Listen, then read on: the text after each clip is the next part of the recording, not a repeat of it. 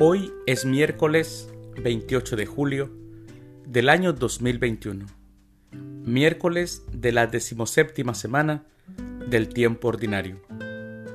El día de hoy, en nuestra Santa Iglesia Católica, celebramos a los santos Catalina Tomás, a San Víctor I, Papa, a San Melchor de Quirós, obispo y mártir, a San Nazario y Celso, que fueron mártires.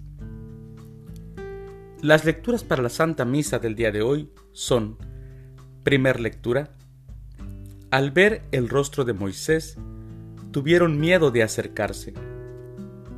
Del libro del Éxodo, capítulo 34, versículos del 29 al 35. El Salmo responsorial del Salmo 98. Santo es el Señor nuestro Dios. Aclamación antes del Evangelio.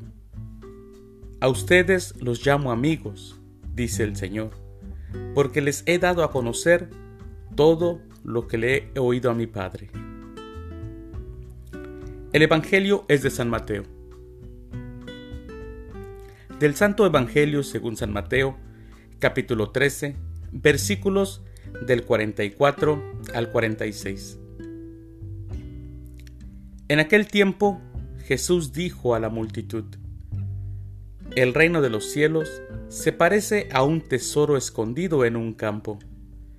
El que lo encuentra lo vuelve a esconder y lleno de alegría va y vende cuanto tiene y compra aquel campo.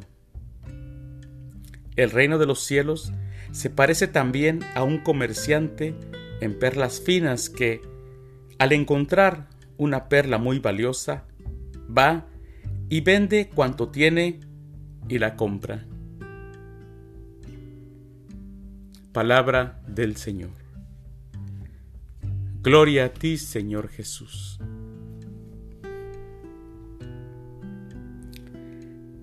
Las semejanzas del tesoro escondido en el campo y la perla de gran valor tienen como protagonistas a un pobre jornalero y a un rico comerciante. Sin embargo, el resultado final es el mismo para los dos.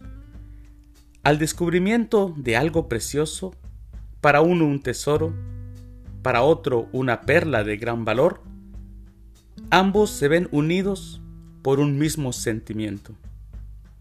La sorpresa y la alegría de haber encontrado la satisfacción de todo deseo. Al final, no dudan los dos en venderlo todo para adquirir el tesoro que han encontrado.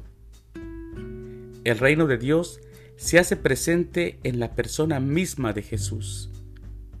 Él es el tesoro escondido.